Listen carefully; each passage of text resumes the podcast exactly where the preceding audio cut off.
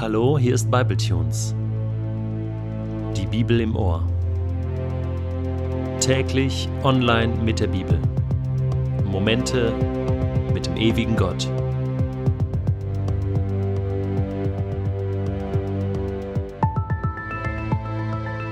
Der heutige Bibletune steht in Matthäus 27, die Verse 45 bis 56 und wird gelesen aus der neuen Genfer Übersetzung.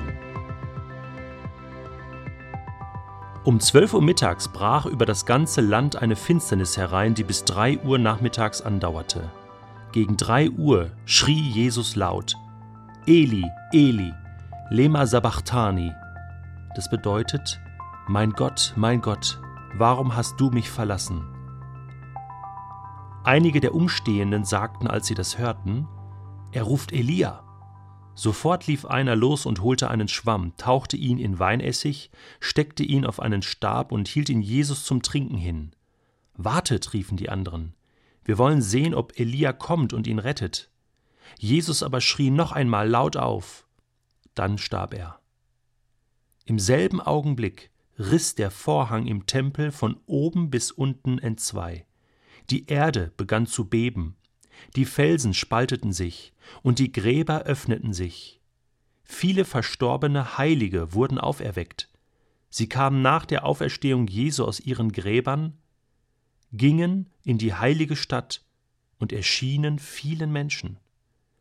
Der Hauptmann und die Soldaten, die mit ihm zusammen beim Kreuz Jesu Wache hielten, waren zutiefst erschrocken über das Erdbeben und die anderen Dinge, die sie miterlebt hatten, und sagten Dieser Mann war wirklich Gottes Sohn.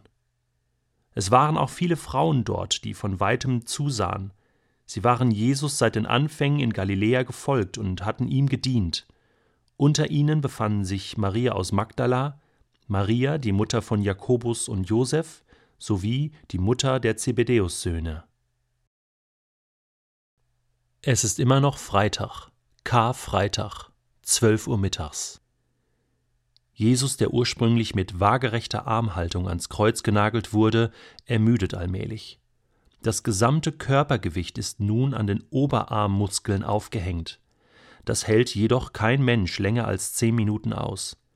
So kommt es zu einer ständig steigernden Folge von Muskelkrämpfen. Der Körper sackt nach unten, die Rippen werden hochgeschoben, drücken auf den Brustkorb, es treten Atembeschwerden ein wie bei einem schweren Asthmaanfall. Um das Ersticken zu verhindern, versucht der Gekreuzigte, die Arme zu entlasten und das Gewicht auf die angenagelten Füße zu verlagern. Dies wird mit unerträglichen Schmerzen erkauft. Bald geben die Knie wieder nach.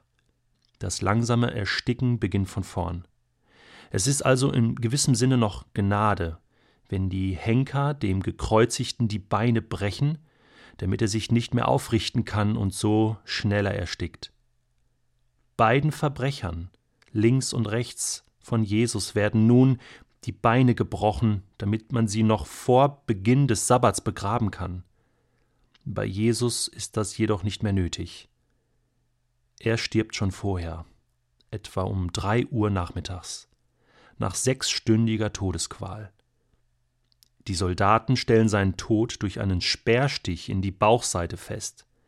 Blut und Wasser fließen getrennt heraus, ein sicheres Indiz für den bereits eingetretenen Tod. Jesus schreit noch einmal laut, und dann stirbt er. Kurz nach dem Tod von Jesus, fast gleichzeitig, geschehen in Jerusalem und Umgebung verrückte Dinge. Tote werden auferweckt, die Erde bebt, Finsternis bedeckt die Stadt und im Tempel reißt ein Vorhang in zwei Teile auseinander, von oben nach unten. Um was für einen Vorhang handelt es sich dabei? Mit diesem Vorhang ist der Vorhang zwischen dem Heiligtum, wo die Priester ihren Dienst versahen, und dem Allerheiligsten, in dem Gott wohnte, gemeint.